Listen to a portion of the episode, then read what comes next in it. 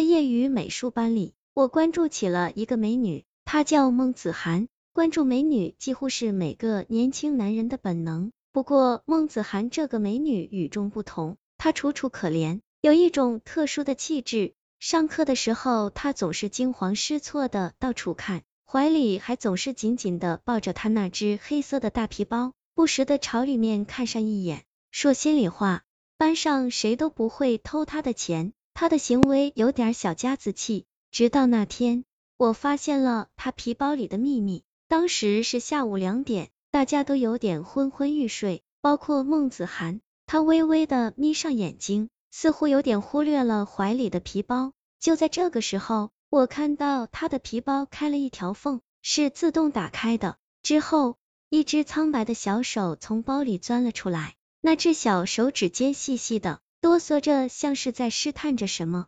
说时迟，那时快，我还没来得及揉眼睛。就见孟子涵猛地惊醒了过来，他飞快的把那只手塞进了皮包，动作迅速而熟练。之后他四顾周围，似乎想看看有没有人注意到他的行为，正好迎上了我目瞪口呆的样子。他急忙对我一笑，脸上现出了一朵红晕，我的心乱了起来。从那一刻开始，我开始对孟子涵格外的关注起来。我发现他的皮包果然是有问题的，有好几次。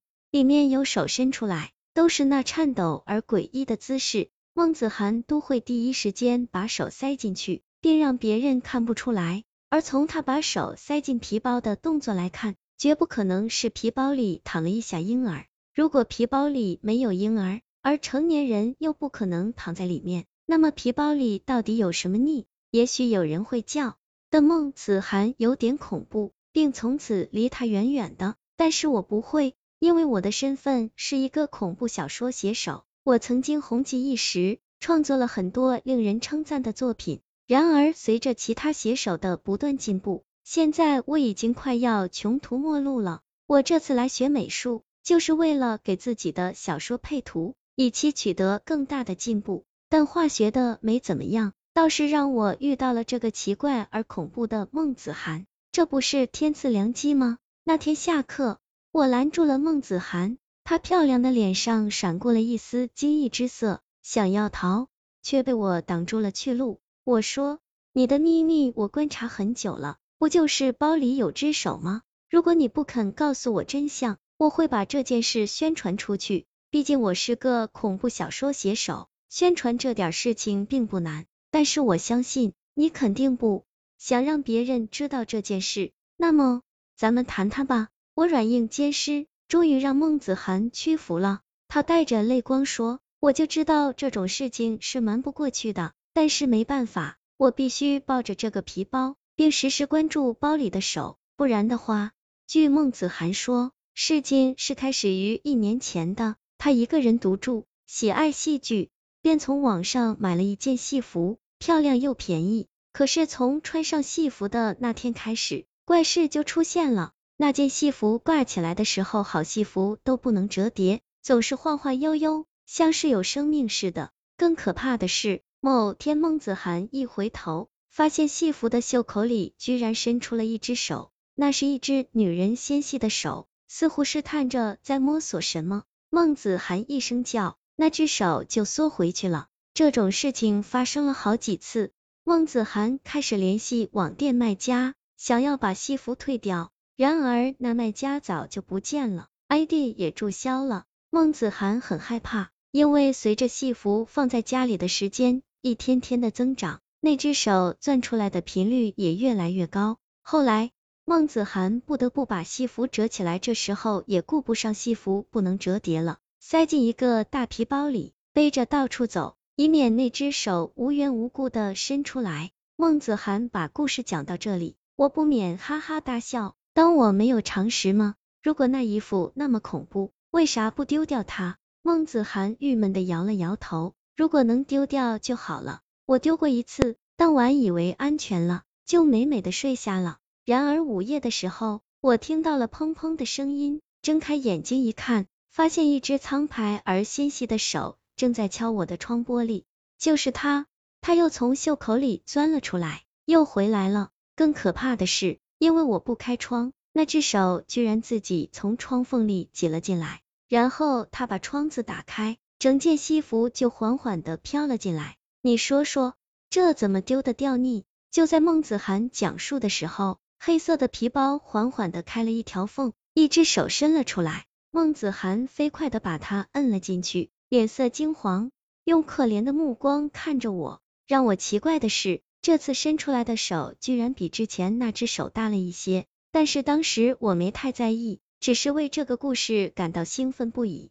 这难道不是天赐良机吗？我一定要好好利用，我一定能再次红起来。我准备创作一部口录小说，由孟子涵亲述，我加以润色，再配上照片，传到网上去。以前的恐怖小说都是假的。